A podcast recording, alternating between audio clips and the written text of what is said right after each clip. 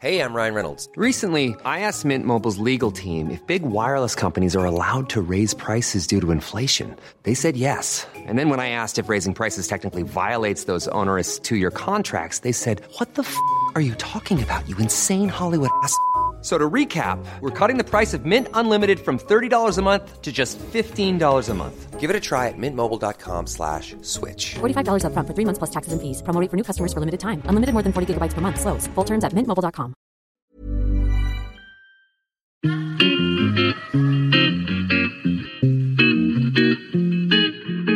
Salut les gars, je suis Anne-Laure Baratin et vous écoutez le podcast Genre de fille. Chaque semaine, je reçois une fille unique en son genre pour parler sans tabou de mission de vie, de galère, de déclic ou non, de féminin, de maternité ou pas, tout ça, tout ça. Par leur parcours, leur engagement et leur choix de vie, elles m'ont bluffé et j'ai à cœur de vous les faire découvrir. Je sais qu'elles vous inspireront. J'espère maintenant que leur parole vous permettra d'avancer, de choisir, de décider. Et maintenant, place à l'épisode du jour. Bonne écoute alors aujourd'hui, au micro de Genre de Fille, je reçois Lily Barbéry-Coulon. Salut Lily. Salut. Alors, plutôt que de faire une bio classique, et aussi parce que je trouvais difficile de te définir, enfin, autant que cela soit possible de, de, définir euh, une de mes invitées en quelques mots, je préfère expliquer comment moi, Anne-Laure, j'ai croisé euh, ton chemin, on va dire. Moi, j'ai découvert ton, ton blog, ton site Ma Récréation, et c'est comme ça que, en mai 2017, je dirais, j'ai lu un de tes articles qui parlait justement du yoga Kundalini. Donc pour moi, la découverte euh, de ce yoga commence euh, ici, par l'article que tu as rédigé. Et c'est donc grâce à toi que j'ai découvert Anne Bianchi. C'est aussi grâce à toi que je rencontre euh, Julie et Marion, les meilleures coiffeuses de Paris, en tout cas pour moi. C'est d'ailleurs Julie qui m'avait dit, mais pourquoi t'interroges pas Lily dans ton podcast? Donc je sais qu'elle écoute le podcast, alors je lui fais un petit bisou. Salut Julie. Et euh, parce que c'est vrai que c'est aussi une de tes caractéristiques, c'est que tu partages tes bonnes adresses, tes coups de cœur avec euh, beaucoup de générosité. T'hésites pas à dire euh, les, personnes qui t'ont touché, que tu as rencontrées, qui t'ont fait du bien. C'est aussi grâce à toi que je découvre l'existence de Haute Chambru, qui est aussi prof de Kundalini dans l'endroit où j'ai déménagé il y a bientôt trois ans, et qui aussi est masseuse ayurvédique. donc merci encore pour ces bonnes adresses. Il y a aussi ton livre La réconciliation que j'ai adoré, et tes cours que j'ai suivis à Paris chaque semaine en 2019 et une petite partie de 2020 avant le confinement. Pendant le confinement, tu débutes tes méditations gratuites en ligne tous les jours à 18h sur Instagram. Moi, de mon côté, je suis confinée chez mes beaux-parents, je dois gérer mes enfants et tous les soirs, c'est mon moment à moi. Pendant une heure, je suis dans la bibliothèque, en face de mon téléphone et je chante. Euh, à ce moment-là, je me doute alors que je suis enceinte. J'ai très envie que ce soit le cas et je chante Adi Shakti comme jamais. Alors pour euh, celles et ceux qui nous écoutent, Adi Shakti, c'est euh, un chant. Je ne sais pas si on peut dire que c'est un mantra sur la création et qu'on, je ne sais pas si on peut dire qu'on encourage les femmes enceintes, en tout cas celles qui veulent créer quelque chose, à le chanter. Arrête-moi si je me trompe. Non, non, tout est parfait. J'ai rien à corriger. D'accord. Donc spoiler, j'étais bien enceinte. Et puis surtout parce que aussi quand j'ai voulu t'interroger, mais je ne sais pas si tu t'en souviens pour un livre que j'écrivais, tu m'as dit oui tout de suite. C'était un oui généreux euh, qui faisait du bien parce que c'est aussi celui que tu m'as donné pour participer au podcast. Alors aujourd'hui, moi, je suis tes cours en ligne, je lis tes newsletters avec beaucoup d'intérêt et j'ai bassiné pas mal de gens euh, avec toi, que ce soit en parlant de ton livre, on y reviendra après, ou de tes cours. Alors, bienvenue Lily dans Genre de fille. C'était une intro extrêmement longue. bah, merci pour toutes les choses que tu dis à mon sujet, ça me fait plaisir, mais surtout, je suis contente de ce lien euh, qui s'est tissé maintenant depuis plusieurs années et on peut pas dire qu'on soit amis ni proches, mais ça me fait plaisir de, de, de, voir qu'on continue à suivre euh, ce qu'on fait respectivement. Voilà. Mmh. Quand j'ai voulu, euh, quand je t'ai proposé de faire le podcast, tu m'as dit que tu avais l'impression que tu n'avais rien d'intéressant à raconter. Moi, j'ai envie de, de, creuser un peu ça. Qu'est-ce qui fait que, que, que, tu te dis ça? C'est quelque chose euh, que tu te dis souvent quand on a envie de justement de t'interroger ou de raconter un peu ce que tu fais? Je, ne me dis pas ça de manière générale dans la vie. Hein. Je, ne suis pas dans le dénigrement. Je, me dis juste que euh, qu'est-ce que j'ai euh, à raconter de différent ou de nouveau aujourd'hui? Et euh, j'ai été beaucoup interrogée à droite à gauche dans des articles, parfois dans des livres, dans des podcasts. Et parfois, je me dis est-ce que c'est vraiment intéressant? Est-ce que c'est, est-ce que les gens en ont pas marre? Et puis, est-ce que mon point de vue est-ce que on n'en est pas lassé? Enfin, je, me pose ces questions-là. Oui, ça m'arrive assez souvent et je trouve ça plutôt sain d'ailleurs de se les poser. Euh, justement, quand, j'ai préparé un peu euh, notre échange, j'ai regardé, j'étais pas encore tombée dessus euh, quand tu étais passé à la, à la, télévision, comme on dit, dans l'émission C'est à vous, où justement il y a Bertrand Chameroy qui dit qu'il a suivi tes méditations. On dit souvent que la télévision, ça donne encore plus d'ampleur à, ce qu'on fait. Est-ce que toi, ça a changé quelque chose par rapport au retour de personnes qui avaient peut-être jamais entendu parler du, Kundalini? La télévision, il y a toujours un effet euh, temporel assez court. Euh, donc, euh, il y a toujours des gens qui viennent, qui sont curieux.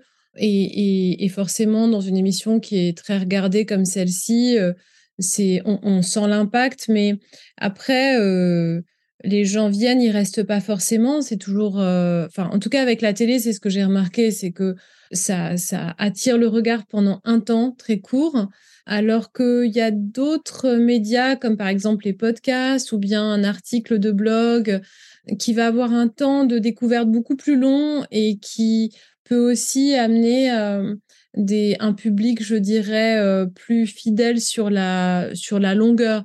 Mais bon, euh, on va pas se mentir, lorsqu'en 2020, TF1 a parlé de, mes méditations au journal de 20 heures, un soir de très grande écoute, puisque en fait, euh, tout le monde était pendu aux informations euh, pour savoir euh, ce qui allait se passer, en fait, en termes de confinement, de crise sanitaire, de, de problèmes dans les hôpitaux. Il y avait 9 millions de téléspectateurs ce soir-là, et même si le temps de reportage sur moi était très court, bon, j'ai vu vraiment un effet, un impact de dingue, en fait, hein, sur, sur la fréquentation des méditations que je proposais à 18 heures pendant le confinement. Tout à l'heure, je parlais de tes newsletters que j'apprécie beaucoup et que je lis régulièrement. Et dans une de tes récentes newsletters, qui date, je crois, de septembre, euh, t'expliques euh, que tu as eu un, gros coup de moins bien. Euh, je ne sais pas si on peut appeler ça un burn-out, mais t'expliques euh, qu'en juillet, tu n'arrivais plus à te lever. Déjà, le fait que tu acceptes d'en parler dans une newsletter, bah, tu fais preuve de beaucoup d'honnêteté. Qu'est-ce qui s'est passé à ce moment-là? C'est parce que tu as trop travaillé? Les gens se disent beaucoup ça parce que j'ai un rythme de travail intense depuis toujours, en fait. Hein. Je pense que je fais partie des gens qui sont très actifs et je me lève tôt, je, fais beaucoup de choses et euh, aussi la communication de ce que je fais sur les réseaux sociaux donne aussi l'impression, enfin amplifie l'impression d'activité en fait permanente. Parfois, je fais pas tant de choses dans la journée, mais les, les gens ont l'impression que je suis tout le temps en mouvement. Euh, bon, donc non, il n'y a, a, pas que le rythme. Bien sûr, j'ai un rythme intense et j'ai pas beaucoup pris le temps de me reposer entre justement le début de la crise sanitaire et, et cet été. pendant, j'ai vécu deux années assez intenses, mais non, j'ai vécu plusieurs crises personnelles. je dirais entre novembre 2021, enfin septembre 2021 et jusqu'à juillet 2022. Euh, qui a marqué un temps d'arrêt, euh, vraiment. Euh, et donc, c'était pas un coup de mou, c'était vraiment un burn-out qui était vraiment diagnostiqué comme tel. Donc moi, j'avais déjà beaucoup entendu ce mot-là et je me demandais ce que c'était parce que pour moi, j'avais l'impression que c'était des gens qui étaient dépressifs et qui déguisaient le mot dépression en burn-out ou bien un gros coup de fatigue. Et puis comme il est employé pour tout et pour rien et que les gens disent ah j'ai fait un burn-out, mais en fait ils sont restés une semaine en arrêt maladie, finalement, on ne se rend pas très bien compte de ce que ça signifie. Un burn-out, ça a des caractéristiques très précises, et en particulier en termes euh, d'expression euh, de la sécrétion des hormones euh, cortisol, adrénaline. Donc moi, j'ai grillé, j'ai brûlé mes surrénales, qui sont ces glandes endocrines qui permettent, qui sont juste au-dessus des reins et qui permettent de gérer le stress. Donc le stress, il peut se manifester de plein de manières différentes. Ça peut être un stress dû au rythme de travail qui est trop intense, mais il peut être aussi euh, lié euh, à euh, des difficultés voilà, dues aux épreuves de la vie. Il y en a tout un petit panel qu'on connaît tous. Et quand on les connaît pas encore, bah, de toute façon, elles font partie de la vie, que ce soit la séparation, la mort, etc. donc moi, j'ai la chance d'avoir une vie de famille assez équilibrée, donc c'était pas dans ce qui se passait à la maison, mais disons que oui, j'ai subi de nombreuses épreuves. Et puis, euh, je dirais que euh, bah, je me suis beaucoup investie euh, dans le fait de donner collectivement en 2020, parce que en fait, j'ai donné ce temps de 18h à 19h, mais en fait, il me fallait quand même du temps pour préparer chaque méditation chaque soir.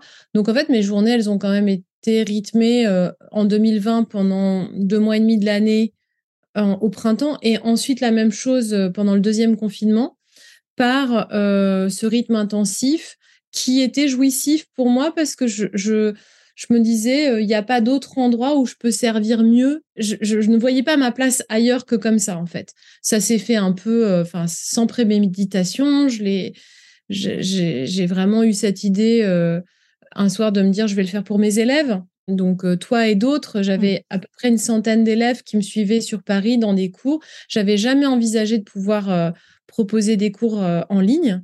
D'abord parce que je trouvais que ça, n'allait pas du tout avec la pratique du Kundalini Yoga. Et puis aussi parce que j'avais peur d'être ridicule.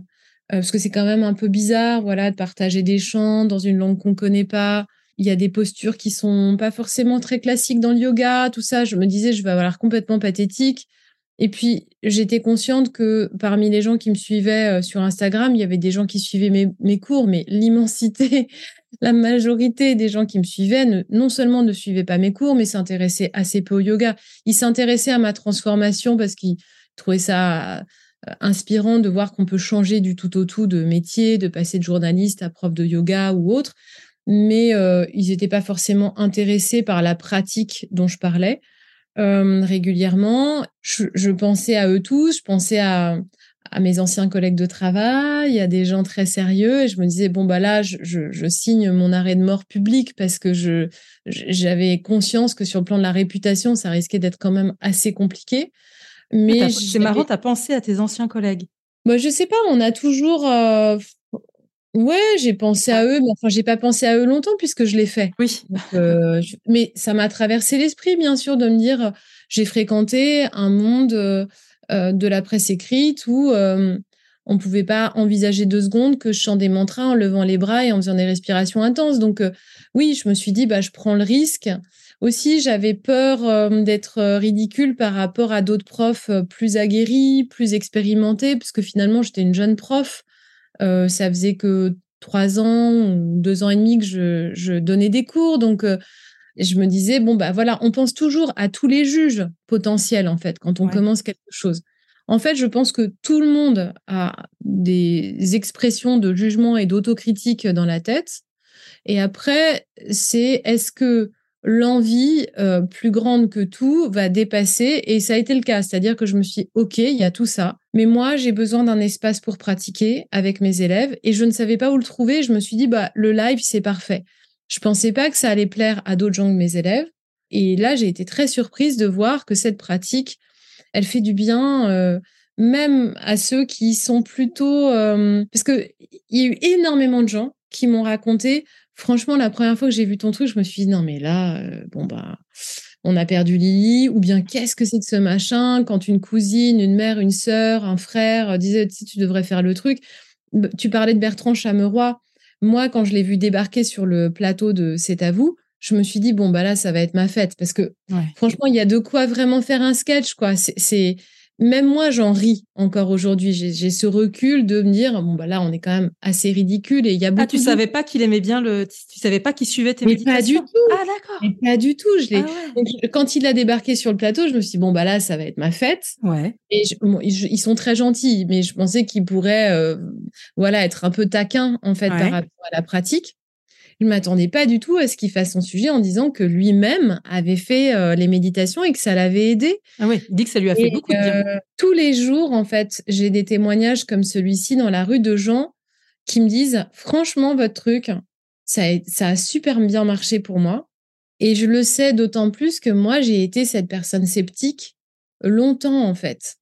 Euh, par rapport à cette pratique, je me suis dit au début, oh, qu'est-ce que c'est que ce truc? Mais en fait, ça marche en tout cas, ça a marché pour moi, ça marche pas pour tout le monde. Euh, et c'est pas pour tout le monde, mais ça a marché pour moi et pour un très grand nombre.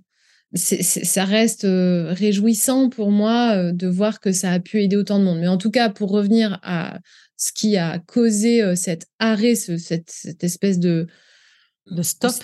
Ouais, c'est vraiment un, stop du corps. Euh, moi, je m'attendais pas du tout à ce que ça se manifeste comme ça. Je ne pensais pas que du jour au lendemain, on pouvait être. C'est comme si j'avais été débranchée. Je n'avais plus aucune énergie pour rien, même pour répondre à une question du genre euh, Mais tu as donné un cours ou deux cours cette semaine? Non, c'est juste pour savoir. Je ne pouvais pas répondre à cette question. C'était terminé.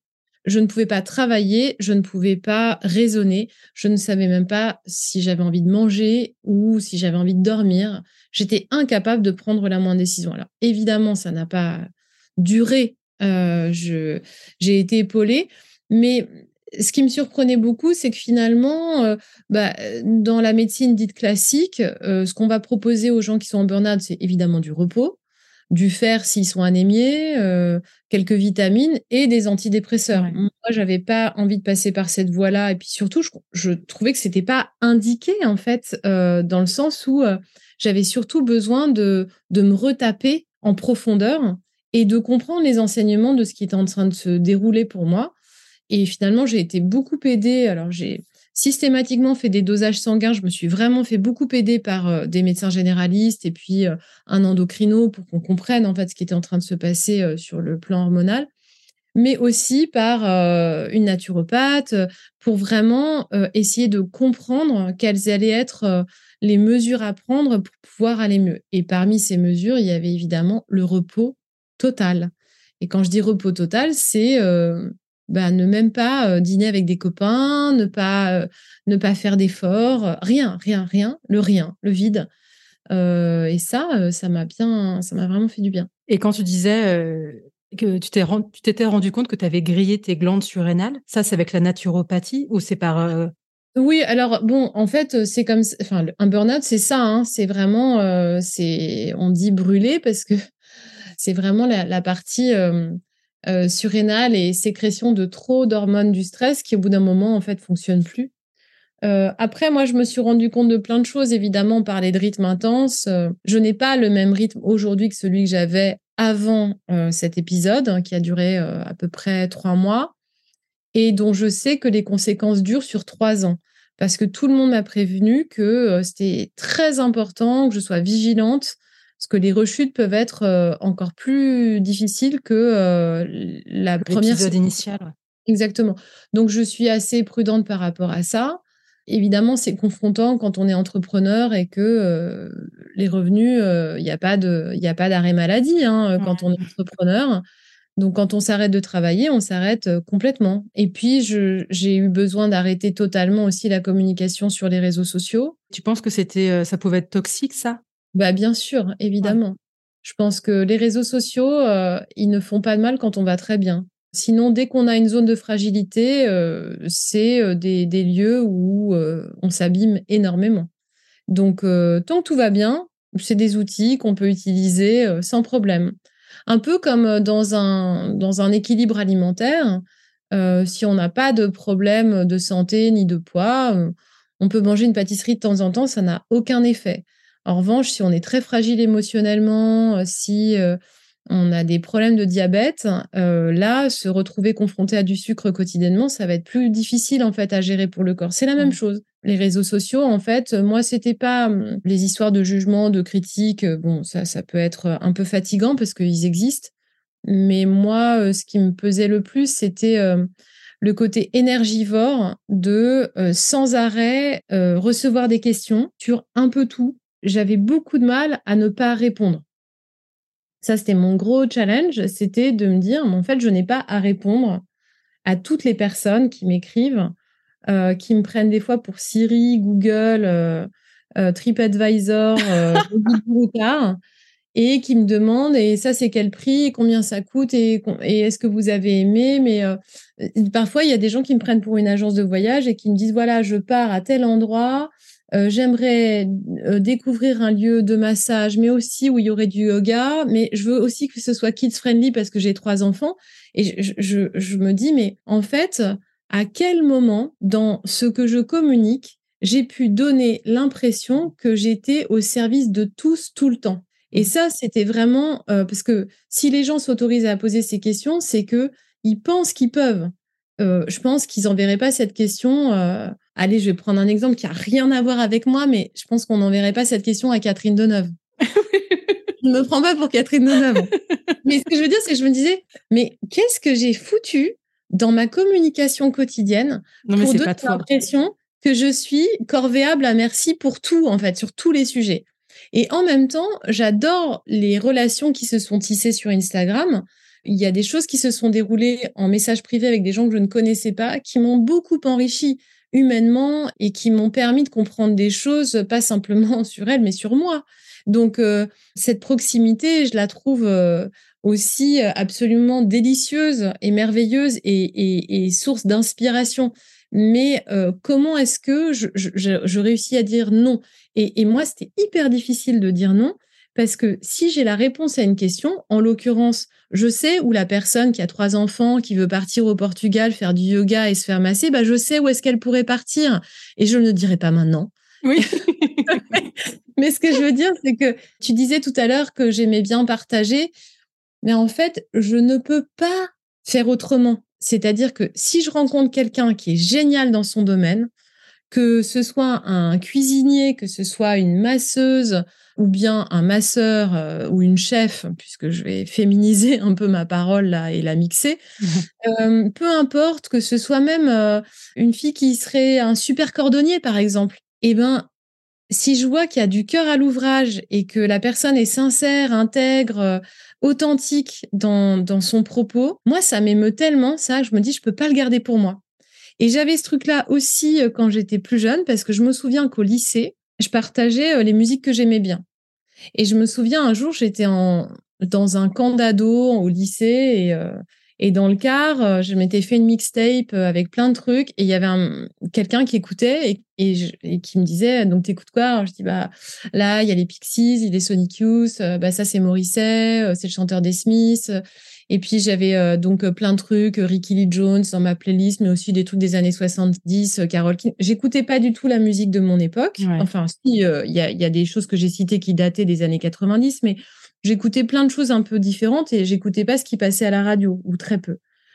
Et je me souviens d'un mec qui m'avait pris euh, par le bras assez fermement pour me dire en sortant du car, non mais là en fait, tous les trucs que tu écoutes, c'est les trucs que j'écoute, mais il faut pas les partager. Hein parce que tu comprends, euh, faut que ça reste entre nous. Enfin, j'ai pas envie que ça devienne mainstream. En fait, mainstream, c'est la mort de l'artiste. Il faut pas que tu fasses ça. Eh ben, cette remarque-là, je l'ai encore tout le temps par des gens différents. Par exemple, si je vais dans une boutique, même Julie, par exemple, tu parlais de la coloriste. Ouais. Il y a plein de gens qui me disent il faut arrêter de parler de Julie parce qu'on peut plus euh, prendre rendez-vous avec elle. Mais en fait, moi, je ne peux pas fonctionner comme ça. Je sais que tout le monde ne pourra pas avoir accès à Julie, mais elle mérite qu'on parle d'elle. Alors, des fois, c'est elle qui me dit euh, ne parle pas de moi parce que j'ai que deux mains, Lily, et je n'y arrive pas. Et donc, dans ce cas-là, je, évidemment, je respecte. Hein. Il y a des gens qui ne souhaitent pas que je parle d'eux parce qu'ils veulent pas avoir de lumière sur eux. Ça me va aussi. Mais quand ils sont très heureux que j'en parle et que ça leur fait du bien, que ça fait du bien à leur business, et que ça permet à des gens de découvrir des artistes qu'on connaissait pas avant. Mais je, je comprends pas en fait le concept de garder pour soi, ça ne me plaît Ouais. pas. Ce, ce dont tu parles, ça me, ça me, je me souviens que tu avais écrit un article où justement tu racontais ce, ce, cette relation qu'on peut avoir avec les autres via les réseaux sociaux et tu donnais l'exemple de, de cette nana qui te disait mais j'ai- j'aime bien votre pantalon, est-ce que vous pouvez, ah vous l'avez trouvé là, est-ce que vous pouvez passer m'en prendre un? Il n'y avait pas une histoire comme Ah ça? non, mais c'était pire que ça. C'était. euh, Dis donc, Lily, euh, est-ce que ça te dérangerait? On se connaissait pas, hein, et peut-être qu'elle va nous écouter et se dire, elle est gonflée quand même. On se connaissait pas, et elle me dit, dis donc, Lily, euh, j'habite pas à Paris, mais toi, j'ai vu que tu habitais dans le 9e arrondissement. C'est pas très loin du Zara Opéra, en sachant que moi, je n'ai pas acheté de vêtements dans la fast fashion depuis euh, 2017, et que c'est un effort euh, assez important que je fais de pas rentrer dans ces boutiques pour moi. Pour ma fille, c'est une autre histoire. Ouais. Et donc, euh, elle me dit, est-ce que tu pourrais aller au Zara Opéra? Parce que j'ai repéré tel pantalon qu'ils ont en taille 38, je les ai appelés. C'est rien du tout pour toi. Tu passes, euh, je t'envoie un virement et tu me le déposes par la poste. Et là, je me suis dit, putain, on a passé un, un cap là quand même. Parce que même mes meilleures copines ne m'auraient pas demandé un truc pareil, c'est-à-dire euh, n'auraient pas osé me missionner. Enfin là, c'est quand même la mission, quoi. Eh ben, je, lui ai dit non, mais je me souviens que euh, d'abord, elle n'avait pas très bien compris mon nom. Et ensuite, moi, je m'étais sentie quand même un peu coupable de ne pas l'avoir fait. Et c'est là que je m'étais dit, je suis vraiment tordue en fait. D'où vient cette culpabilité de ne pas être corvéable à merci, de mettre des limites? Et là, c'est exactement ce que le burn-out est venu m'apprendre. C'était euh, bah, de, mettre des limites, de retracer des frontières euh, assez claires. Et miraculeusement, je n'ai pas eu besoin de le dire, de communiquer là-dessus, mais je n'ai plus toutes ces questions. D'accord. Et je pense que c'est euh, de l'ordre euh, énergétique. C'est-à-dire que je n'ai plus tout ce flot permanent. Et quand il y a des questions que je trouve soit déplacées, soit euh, auxquelles j'ai pas le temps de répondre, je n'y réponds plus sans donner d'explication. Parce que ça, c'est quand même une, une, perdition énergétique permanente. Et ça veut dire que à un endroit, je croyais que je pouvais sauver et aider tout le monde. Bah, la preuve que non, puisque je suis allée dans le mur. Donc déjà, la première personne qu'on peut sauver et la seule, c'est soi. Donc euh, c'est une manière, euh, en voulant sans arrêt aider les autres, euh, c'est une manière détournée de dire, mais en fait, je vais pas m'occuper de moi. Ça, c'est très bien. Et là, bah, on n'a pas le choix quand on tombe malade, on n'a pas d'autre choix en fait que prendre soin de soi. Est-ce que ça t'a manqué de ne pas pratiquer le yoga pendant cette période? T'en avais pas envie? ça, ça, a été euh, très douloureux. Euh, mais bon, j'ai connu plein de déceptions dans le yoga euh, pendant, je dirais, ces, ces 12 derniers mois. J'en ai un peu parlé dans mes newsletters. j'ai été très, très. C'est hyper intéressant d'ailleurs. Enfin, moi, ça m'a beaucoup marqué. En fait, c'est toujours en, en, digestion et en. Maintenant, je vais mieux, donc j'ai plus de recul, mais on touche à des domaines dans le yoga et la spiritualité euh, avec une dimension de sagesse qui prête aux professeurs de yoga un pouvoir particulier dont il faut vraiment être, avec lequel on doit être très vigilant. Et moi, j'ai projeté en fait euh, sur des personnes qui m'accompagnaient euh, vraiment des vertus qui n'étaient pas forcément là humainement parce que le discours était tellement beau, tellement inspirant que je pensais vraiment que dans leur vie, ils incarnaient aussi ces valeurs et je me suis aperçue euh, que finalement, ce n'était pas le cas. Euh, il y a eu beaucoup d'enseignements à la faveur du Covid, euh, puisque cette crise sanitaire a permis aussi de mettre à nu une certaine vision politique en fait du collectif. donc moi, j'ai entendu beaucoup de discours qui n'allait pas avec mes valeurs, en tout cas, euh, voilà, de, de, théories qui n'étaient pas en résonance en fait avec ce que moi je, ressens et, et aussi euh, j'ai été journaliste et je resterai euh, avec une fibre journalistique toute ma vie, hein, donc avec une voilà un besoin de, de vérité et d'informations vérifiées, donc il y a eu quand même des choses qui ont commencé à m'alerter dès 2020 et en 2021 aussi, autour de ce qui était dit au sujet euh, du Covid. Mais après, au-delà de ça, euh, est venu euh, s'effriter justement ben, un certain nombre de croyances qui étaient plus de l'ordre, je dirais, spirituel, mais qui étaient présentées comme des vérités scientifiques. Bah, quand on commence, en fait, c'est un peu comme un archéologue. On est avec une petite brosse, avec un pinceau, puis on commence à, balayer pour aller chercher vraiment euh, le trésor. Là, on se rend compte que peut-être sur le chemin, on avait pris euh, des vessies pour des lanternes et, du plâtre pour de l'or. Et justement, dans ces diverses déceptions que j'ai pu avoir, et je me suis euh, rendu compte qu'il il y avait eu une forme d'emprise qui était là. Alors, euh, l'emprise, ça se joue à deux. Hein. Il faut qu'il y ait quelqu'un qui ait envie de prendre le pouvoir, mais il faut aussi que l'autre, à un endroit, euh, accepte de déléguer son pouvoir à la personne.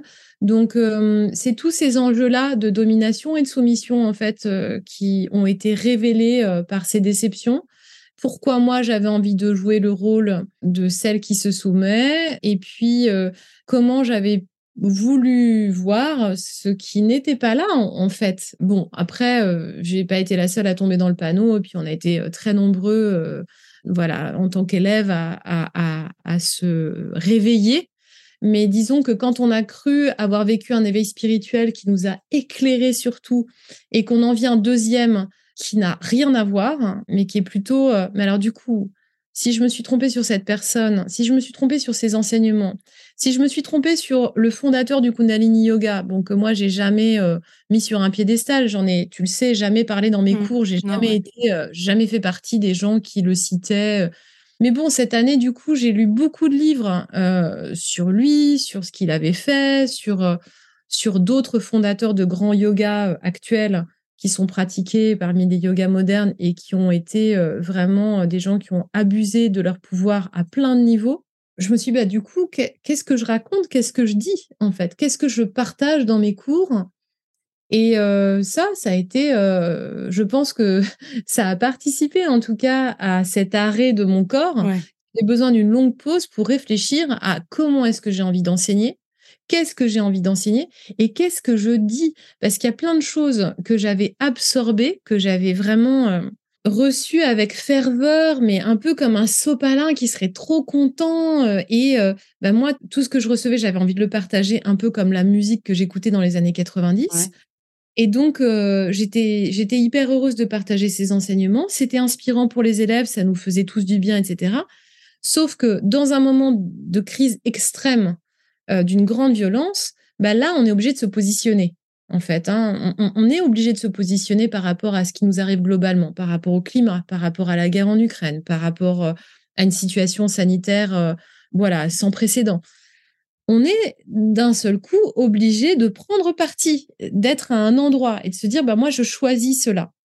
Et quand on n'est plus du tout aligné avec les valeurs et qu'on pourtant on partage les mêmes croyances au sujet euh, de ce qu'on enseigne, bah, ça m'a demandé de faire un travail, voilà, de, de venir nettoyer et de me dire, bah, ça je le disais avant, je ne le dis plus aujourd'hui. Et euh, j'ai ces discussions en permanence avec des élèves euh, avec qui je suis toujours en lien et qui trouvent ça intéressant parce que ça ne veut pas dire que tout ce que j'ai dit était faux. Ça veut simplement dire que je prends conscience qu'il y a certaines choses que je disais et qui étaient présentées comme des vérités scientifiques et qui, au fond, reposent plus sur la croyance spirituelle que sur les faits scientifiques. Donc après, le mystère, il est immense. Hein. euh, J'ai pas résolu le mystère de l'univers, personne. Donc, euh, je veux dire, il y a, y a plein de zones où on peut croire, et c'est OK de croire, mais de ne pas se servir, en fait, de pseudo-sciences euh, pour faire reposer, en fait, notre raisonnement, et aussi de se servir beaucoup plus de notre esprit critique. Parce que dans ces pratiques, on pourrait croire que la méditation servirait à éliminer le mental, à le débrancher, le neutraliser. On emploie tous ces mots-là, en Ouais. fait, dans les cours de méditation.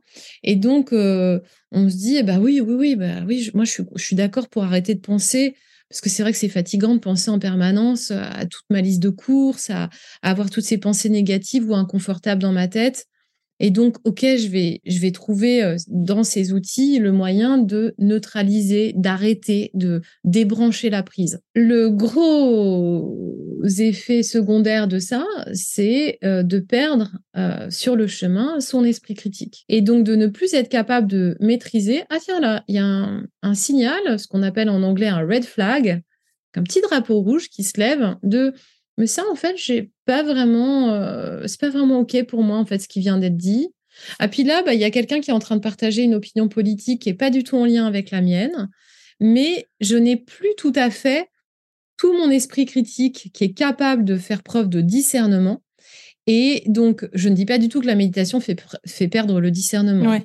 mais il y a une manière d'enseigner la méditation et le yoga qui peut permettre aussi de garder tout son discernement, son esprit critique et de laisser de la place au doute.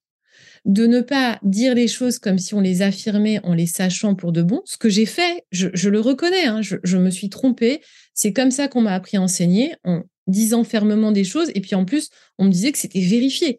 Et moi, je, je pensais vraiment, j'étais euh, dans, dans la, j'étais convaincue qu'on me disait euh, des choses qui étaient vraies, réelles. En plus, on, on me citait de la physique quantique, on me citait tout un tas de sujets. Donc, je me dis, ah bah oui, bah oui, non, mais ça, c'est, c'est, c'est, c'est- ça paraissait euh, tout à fait euh, sensé. Ouais.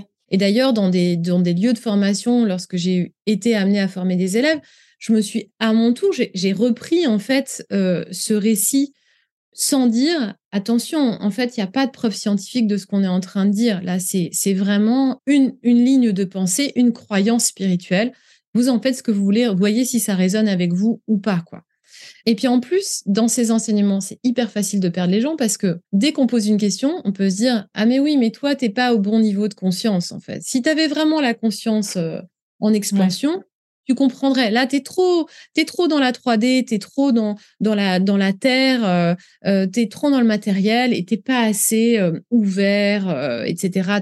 Tu pas assez connecté à ton soi divin, à ton soi spirituel, à ta conscience supérieure, etc. Donc, au fur et à mesure, les gens posent de moins en moins de questions parce qu'ils n'ont pas envie d'avoir la honte et de se dire, bah, voilà. Alors que les questions sont essentielles et le manque de réponse peut aussi nous donner à réfléchir. Donc, on ne peut pas percer tous les mystères et moi je reste ouverte à tous les mystères, des hasards qui n'en sont pas, des situations incroyables qu'on vit tous, de la pensée qui est souvent créatrice de manifestations en fait dans le quotidien, mais en même temps de venir remettre euh, des connaissances en biologie quand on parle de biologie, des connaissances en anatomie, euh, des connaissances en médecine, parce que tout ça, c'est tout, tout plein de, sujets qui se chevauchent. Euh, la santé, euh, le bien-être. donc, si on donne l'impression en permanence aux gens que la croyance spirituelle serait uniquement ce sur quoi ils doivent se reposer, comment est-ce qu'ils vont pouvoir avoir l'esprit critique pour aller chez un médecin quand c'est vraiment nécessaire? Est-ce qu'ils vont pouvoir euh, se dire bon bah là vraiment je, dois prendre soin de moi et, les outils que j'utilise ne suffisent pas. Il va falloir que j'aille ailleurs en fait chercher d'autres choses. Donc moi c'est tout ça et je suis extrêmement euh, alertée au sujet des dérives parce que j'ai vu des gens dériver. Donc euh, donc voilà donc l'enseignement que je propose aujourd'hui bah, il est filtré par toutes ces expériences et donc, forcément, mes élèves qui me connaissent depuis longtemps et qui continuent à prendre mes cours me disent Tes cours ont beaucoup changé. Euh, on s'y amuse toujours autant, ça c'est sûr, mais euh, on sent qu'il euh, y a une place beaucoup plus grande laissée au doute, laissée à la réflexion et laissée aussi à la possibilité de remettre en question tout ce que je dis. Et voilà, moi je suis plus à l'aise en tout cas avec ça. Ouais, moi ça me fait penser un peu au libre arbitre en fait. C'est-à-dire qu'on peut, on peut être passionné par le, on peut adorer faire du yoga et comme tu dis en fait, on peut aussi se dire mais moi je suis pas forcément d'accord avec ce que tu dis mais en même temps j'adore tes cours. Mais comme dans toute relation humaine en fait. Oui, complètement. Euh, dans toute relation euh, avec euh, un ami, une amie, on peut avoir voilà des, choses qui nous lient, qui qui font qu'on a du plaisir à être ensemble et puis d'un seul coup une vision du monde assez différente. Mais je crois qu'il faut bien distinguer les opinions des réflexions euh, basé sur des faits. Euh, et, et, ça, c'est important parce que on est dans une époque où on partage beaucoup d'opinions, beaucoup d'avis en permanence. Et donc, on, à force que ces avis soient répétés, on peut, on en fait des vérités. Et moi, c'est vraiment ce que j'ai vécu, c'est-à-dire que, en fait, je suivais plein de gens dans le domaine du yoga sur Instagram et ailleurs, et comme ils répétaient tous le même discours et qu'ils disaient tous la même chose, à savoir c'est une technologie, ça, ça répond à une science, etc. D'ailleurs, on parlait de science du Kundalini Yoga. Enfin, il y a plein de mots scientifiques qui viennent à l'intérieur de ce discours-là. Et sur les origines, à chaque fois, on disait ah, bah, c'est le yoga le plus ancien, c'est le roi des yogas, c'est un yoga royal, etc. Et je, quand j'ai fait des recherches cet été, beaucoup plus poussées, euh, parce que pendant mon burn-out, j'ai beaucoup lu et du coup, ça m'a donné l'occasion de, faire plein de recherches, de prendre le temps. Et je me suis dit, bah, en fait, euh, mais ça, c'est pas vrai, ça, c'est pas vrai, ça, ce mantra, il n'est pas du tout millénaire. Bon, euh, il y en a certains qui ont 300 ans, il y en a certains qui ont 50 ans. Alors, du coup, quand un professeur annonce, ça fait des milliers et des milliers d'années qu'on le chante, il appartient au patrimoine universel, comme on me l'a dit et comme j'ai pu le répéter, c'est pas la même chose que euh, ah bah tiens, celui-là, il est apparu euh, en 71 lors d'un voyage euh, du fondateur du Kundalini Yoga en Inde. C'était la merde totale pendant ce voyage et puis il a reçu ce mantra. Alors reçu, on peut dire canalisé, mais il peut aussi, ça lui a traversé l'esprit. Donc on l'analyse comme on veut, quoi. Et du coup, c'est pareil sur les sur toute cette mouvance spirituelle actuelle où il y a beaucoup de gens qui se présentent comme chaman, euh, guérisseur, tout le monde est guérisseur, tout le monde est healer. Et, donc, ça prête à chacun euh, des particularités qui peuvent être parfois extrêmement intéressantes. Et bien sûr qu'il y a des gens extraordinaires dans ces milieux. Hein. Je, le fréquente et il y a plein de gens que, que je vois euh, qui répondent pas à ce que la logique de la science peut prouver aujourd'hui et qui pourtant fonctionne. Mais c'est juste de garder notre esprit critique parce que si on, délègue tout notre pouvoir sans plus rien comprendre, bah, en fait, à quel moment on, remet la limite, en fait? Et, je pense qu'il faut être très attentif à ça, ça me convient pas. J'aime bien cette prof ou j'aime bien ce prof, mais ça, j'ai pas envie de le faire et je ne le ferai pas, même si tout le groupe est en train de le faire. Et il y a tellement de techniques partagées aujourd'hui autour de la transe, euh, autour de, de plein d'outils qui, qui, qui peuvent être géniaux, mais qui peuvent aussi décapsuler les gens. Hein. Euh, surtout les gens fragiles et surtout les gens qui ont connu des épisodes psychiatriques euh, par le passé. Et sur Zoom, sur Internet ou dans un atelier, dans un studio de yoga qui a l'air tout à fait sympathique, clean, etc., on vient, on se dit, oh, bah tiens, je vais m'offrir deux heures de détente. la personne, elle n'a pas forcément, elle a pas forcément dit qu'elle était sous médoc ou bien que, j'en sais rien, elle avait un trouble psychiatrique important. Et puis, ben, si elle rentre là-dedans et qu'elle fait une bouffée délirante ou que ça se manifeste trois, quatre jours après, eh ben, c'est tant pis pour elle. Mais en fait, on doit vraiment être vigilant et de plus en plus euh, conscient que euh, l'explosion de toutes ces techniques, il y a quelque chose de merveilleux, mais il y a aussi, ça demande de, plus en plus de présence, d'être capable de dire, bah non, moi, ça ne me convient pas, je sors. Je suis pas prise en otage de cette pratique, je me casse. Est-ce que dans les mois qui vont arriver, tu vas donner plus de cours comme tu l'as fait dans le, dans le passé? Est-ce que tu es toujours en train un peu de, de reconstruire ou de, de, construire tout court plutôt euh, une nouvelle manière d'enseigner En fait, euh, je suis ouverte à tout ce qui. Je suis très attentive à ce qu'on me propose aussi parce que c'est toujours euh, marrant de voir quel est le désir des gens. donc, il y a un grand hôtel parisien, l'hôtel de Crillon, qui m'a proposé un partenariat pour travailler avec eux autour du bien-être. Et j'avoue que je leur ai même dit, mais vous êtes sûr que vous voulez bosser avec moi? Parce que je me trouvais, euh, je me disais, mais je sais pas, c'est bizarre. Euh, bon, euh, moi, je, je, je suis pas l'incarnation de la parisienne ultra chic. Enfin, c'est comme ça, c'est pas comme ça que je me vois, en tout cas. Mais ils étaient super, super contents et c'est vrai que ça se passe bien et que c'est intéressant de bosser avec eux et ça me laisse des cartes blanches pour créer. J'apprends plein de choses. Des cours, euh, je vais en redonner, oui, euh, j'en donne déjà un peu plus et je vais en donner de plus en plus, mais je vais pas reprendre le rythme que j'avais avant. c'est sûr que non. Et pour le moment, on me réclame beaucoup de méditation sur Instagram. J'en ai, pas le désir parce que euh, pour le coup, j'ai pris conscience de ce que j'avais fait en 2020. Et en 2020, en fait, énergétiquement, c'était quand même assez fou d'être seule devant un écran face à certains soirs 15 000 téléphones branchés en même temps que le mien.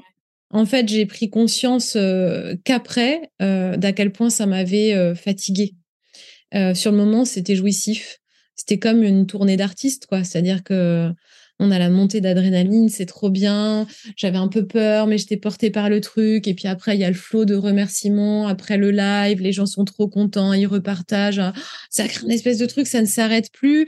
Et puis, euh, par contre, euh, il y a une descente. Et puis, bah, le lendemain, on repart. Donc, euh, en fait, on n'a pas vraiment le temps de redescendre. Et, et voilà. Mais énergétiquement, moi, ça m'a, ça m'a quand même bien fatiguée. Et euh, Instagram, bah, il y a tout le monde qui passe dessus. Il n'y a pas forcément que nos abonnés, il n'y a pas forcément que des gens qui ont choisi. Et il y a aussi un flot de commentaires auxquels je m'étais habituée. Parfois des insultes, hein, parfois des gens qui se marrent, mais il y a des fois des insultes beaucoup plus graves qui peuvent se dérouler pendant la méditation. Donc comme les gens ont les yeux fermés, ils s'en rendent pas trop compte. Mais moi, de temps en temps, j'ouvrais les yeux pour regarder si ça fonctionnait. Et je me prenais parfois des grosses cudes euh, dans la tronche. Donc c'est pas forcément évident. Bon, je m'y étais habituée. Mais en fait, on construit des espèces de carapaces de plus en plus. C'est pas anodin. Voilà, c'est pas anodin. Et là, pour le moment, non, je, je ressens pas euh, l'appel. Et puis j'ai l'impression que l'époque a un peu changé euh, déjà, qu'on est dans une autre énergie, qu'on est, on vit quelque chose, un moment difficile collectivement. Euh, on, on, a peur économiquement, on a peur sur le plan climatique, on a peur de l'avenir, ce qui est quand même fou en permanence en fait d'avoir d'activer cette peur là pour le lendemain et du coup je pour moi j'ai l'impression que les outils doivent être légèrement différents ce que je vais faire et ce que j'ai commencé en fait à tourner c'est j'ai envie de faire participer d'autres personnes que moi sur ma plateforme. J'ai envie de faire rentrer d'autres profs qui proposent du vinyasa yoga. Je, suis en lien avec quelqu'un qui fait du fitness aussi. J'ai envie qu'il y ait des cours de cuisine. J'ai envie qu'il y ait qui est tout un tas de choses qui permettent en fait à cet espace d'être à la fois le reflet de tout ce que je suis et pas uniquement euh, le yoga, mais un art de vivre, mais aussi, euh, bah moi, je prends pas que des cours de yoga, donc euh, je trouve ça sympa en fait qu'il y ait une pluralité en fait dans l'offre. Dans une de tes dernières newsletters, justement, tu parlais des cours que tu avais pris sur la plateforme de Julie Pujol. Bah, qui est génial. Ouais, et moi, du coup, je suis allée voir, je, je, là, je vais m'inscrire parce qu'en fait, tu, je sais pas, en quelques lignes, tu nous dis euh, qu'on s'amuse, que tu as des résultats. Euh, enfin, en tout ah cas, oui, oui, non, mais en fait, moi, j'adore ce genre de personne parce qu'elle n'est pas du tout prétentieuse. Elle fait son truc hyper bien, elle le maîtrise bien. Euh, c'est 45 à 50 minutes. voilà, ça, ça fonctionne. et c'est pas du tout, on n'est pas dans une spiritualité, là, on est vraiment mmh. dans une efficacité corporelle, mais qui est pas à mépriser. Je pense que c'est super important de se sentir bien dans son corps. Moi, le yoga a beaucoup transformé mon corps et je lui suis extrêmement reconnaissante, même si c'était pas ma motivation première. Mais voilà, il se trouve que ça a aussi des effets sur euh, et la souplesse physique et la souplesse mentale ont quand même des liens. Hein. donc euh, euh, le dépassement de soi dans une pratique, eh ben, il nous apporte beaucoup. moi, j'ai besoin du yoga aussi parce que le yoga m'apporte énormément. Et c'est vrai que dans la pratique que je propose, j'ai envie euh, de plus en plus de mélanger des salutations au soleil, euh, du fun, un peu de cardio, et puis du Kundalini Yoga, parce que, je le dis, de toutes les pratiques que j'ai pu tester, je n'ai pas trouvé encore quelque chose euh, de cette efficacité pour la libération émotionnelle. C'est-à-dire que c'est vraiment un outil qui est incroyable quand on n'a pas conscience des émotions qui nous traversent. Et pourtant, je suis suivie, hein, je, suis en thérapie depuis de nombreuses années. Euh, et j'ai testé tout un tas d'outils. Mais celui-là, on pense qu'on va bien, on va dans le cours, d'un seul coup, paf, on voit exactement la réalité en fait en dessous de euh, du masque et on prend conscience euh, voilà de l'émotion et ce qui est génial c'est que elle nous traverse mais elle reste pas juste ça part et après le cours ben, on est carrément soulagé. Alors, ça fait pas ça à tout le monde, mais quand même, il y a une grande partie de mes élèves qui reviennent à chaque fois pour ça. Est-ce qu'on a cette espèce de truc de en fait, euh, voilà, j'ai pris une grande bouffée d'air et, donc pour moi, compléter les pratiques, euh, même quand on fait un yoga qu'on adore comme la yangar ou bien le l'ashtanga, d'avoir d'autres types de pratiques qui viennent compléter en fait, euh, c'est génial puisque ça nourrit chacune des pratiques. C'est-à-dire que si je pense que je fais les cours de Julie Pujol avec une, attention particulière, où moi souvent je fais ces cours les yeux fermés et je les fais comme si j'étais en Kundalini Yoga. Et quand euh, elle, euh, elle dit ça fait mal, moi je vais chercher d'autres euh, d'autres ressources pour pouvoir tenir en fait. Keep up, keep up, keep up. Voilà, exactement. Je me dis, allez Mais et, de la même manière bah, que ces cours, sa pratique va m'aider en proprioception, dans une posture que moi j'enseigne, je me dis ah tiens intéressant, j'avais pas vu ça. Tiens, je et donc bah oui, plus on apprend de choses et plus on s'enrichit. On va passer aux petites questions euh, que je pose à toutes mes invitées. Euh, j'imagine que tu connais Annick Cogent, qui est journaliste au Monde. Bien sûr, j'ai eu son bureau en face du mien. On a, on a beaucoup échangé euh, pendant mes deux premières années à M, le magazine du ah, Monde. oui, mais oui, c'est vrai que oui. Donc pour celles et ceux qui te connaissent pas forcément en détail, tu as été journaliste pour M le Monde pendant des nombreuses années. Ouais. Et donc assez logiquement, je vais te demander de compléter la phrase "Je ne serais pas arrivée là si" la première chose qui me vient, c'est je ne serais pas arrivée là si je n'avais pas autant souffert pendant mon enfance. Euh, voilà. Euh, je pense que tout ce qui nourrit euh, ma joie actuelle, ma générosité, c'est que moi, j'ai souvent l'impression d'avoir gagné des vies en plus dans un jeu vidéo. J'ai vraiment beaucoup, beaucoup souffert quand j'étais petite pour des tonnes de raisons, mais j'ai une enfance compliqué, difficile, avec euh, beaucoup de, conflits et d'histoires euh, dans ma lignée, euh, difficiles à porter et difficiles à hériter. Et je crois que ça m'a pas mal façonné et ça m'a offert une certitude qui est que je suis pleine de ressources. parce que quand on, vit des éléments très compliqués tôt et qu'on s'en sort, quand on a la chance d'avoir les ressources de s'en sortir, enfin pour s'en sortir, je, on déploie quelque chose de l'ordre, enfin, en termes de résilience, il y a un truc qui est né chez moi assez tôt de, euh, du coup, euh, j'ai pas peur, quoi. Ouais. J'ai pas peur. Qu'est-ce qui t'anime? Moi, je, je, ce qui me fait avancer, c'est euh, l'excitation d'un seul coup quand je découvre quelque chose de nouveau. Ça me met dans un état vraiment très particulier quand d'un seul coup, quelqu'un devant moi ou fait quelque chose de avec son cœur de manière authentique et que je, je, je, suis excitée de voir ça parce que ça me transmet cette authenticité, ça me donne envie d'être authentique, ça m'anime complètement. Je, et j'ai envie de, de mettre à créer ou de mettre à partager euh, ce que la personne vient de faire devant moi. Mais d'ailleurs, ce que tu dis, moi, ça me fait penser à ton podcast Pleine Présence. J'en ai pas parlé en intro, où justement, tu, tu interviews des personnes. Euh, on sent que ce qu'elles ont partagé, ça t'a, ça t'a, ça, ça, ça, a provoqué ce que tu, ce que tu viens de dire en fait, une, espèce de, d'étincelle ou je sais pas, mais en tout cas, ah, on sent comme que si d'un seul coup, euh, tu sais, tu mettais euh, du gaz dans une bouteille d'eau qui était plate. Et d'un seul coup, ça pétille complètement en moi. Et moi, quand je ressors euh, des épisodes de podcast que j'enregistre pour pleine présence, souvent, euh, même quand euh, tu vois, euh, il faut aller au studio, c'est loin, il faut que je me dépêche, je suis pressée, nan, et d'un seul coup, baf, j'ai une sensation, mais vraiment de, mais c'est incroyable, c'est magique, c'est merveilleux. cette personne, c'est comme si elle m'avait, elle avait rebranché ma prise dans la source de toute, de toute source d'énergie, quoi. Qu'est-ce qui te met en colère ou peut t'agacer? J'ai beaucoup de mal avec l'injustice. Et on est bien, si on a le même problème que moi, ben aujourd'hui, on, voilà, on, est quand même bien euh, triggered, comme diraient les Anglais. Hein. On a des bons déclencheurs euh, sur l'injustice, l'injustice sociale, l'injustice collective, mais l'injustice aussi, euh, la mauvaise foi, l'ingratitude. ça, c'est des trucs, oui, qui me font, qui me font bien réagir. Est-ce qu'il y a une femme que tu aimerais entendre au micro de genre de fille? Oh, il y en a beaucoup que j'aimerais entendre euh, à ton micro. Euh. Ah là là, ça me vient pas. si, c'est pas grave. Si, j'adorerais. Si, si, j'adorerais. Euh, mais je te mets là un, petit défi. Hein. j'adorerais entendre Nancy Houston, qui est un écrivain que j'adore. Bah ouais, ouais. donc, on croise les doigts. Voilà, ok. Mais t'as raison. En même temps, parfois, il faut savoir dire les choses. pourquoi pas Allez, je vais essayer d'interviewer Nancy Houston en anglais et allez, nouveau challenge. Et ma dernière question, quel genre de fille es-tu, Lily? Je crois que je suis une fille sympa. Confirme, tu es une fille sympa, Lily. Euh, merci beaucoup, Lily. Et, euh, ben, on peut te retrouver euh, sur ta plateforme Lily TV. Il y a tes newsletters et puis aussi ton podcast Pleine Présence. Donc, moi, personnellement, j'adore. Merci beaucoup. Merci. À bientôt, Lily. Au revoir. À très vite. Merci d'avoir écouté cet épisode. J'espère qu'il vous a plu. Si c'est le cas, partagez-le autour de vous et sur les réseaux sociaux.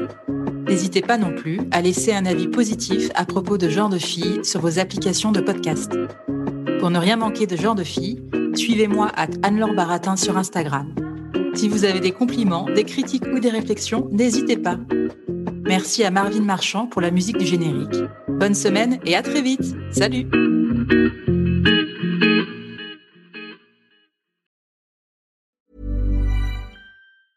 Mom deserves the best, and there's no better place to shop for Mother's Day than Whole Foods Market. They're your destination for unbeatable savings, from premium gifts to show-stopping flowers and irresistible desserts. Start by saving 33% with Prime on all body care and candles. Then get a 15-stem bunch of tulips for just $9.99 each with Prime. Round out Mom's menu with festive rosé, irresistible berry chantilly cake, and more special treats. Come celebrate Mother's Day at Whole Foods Market.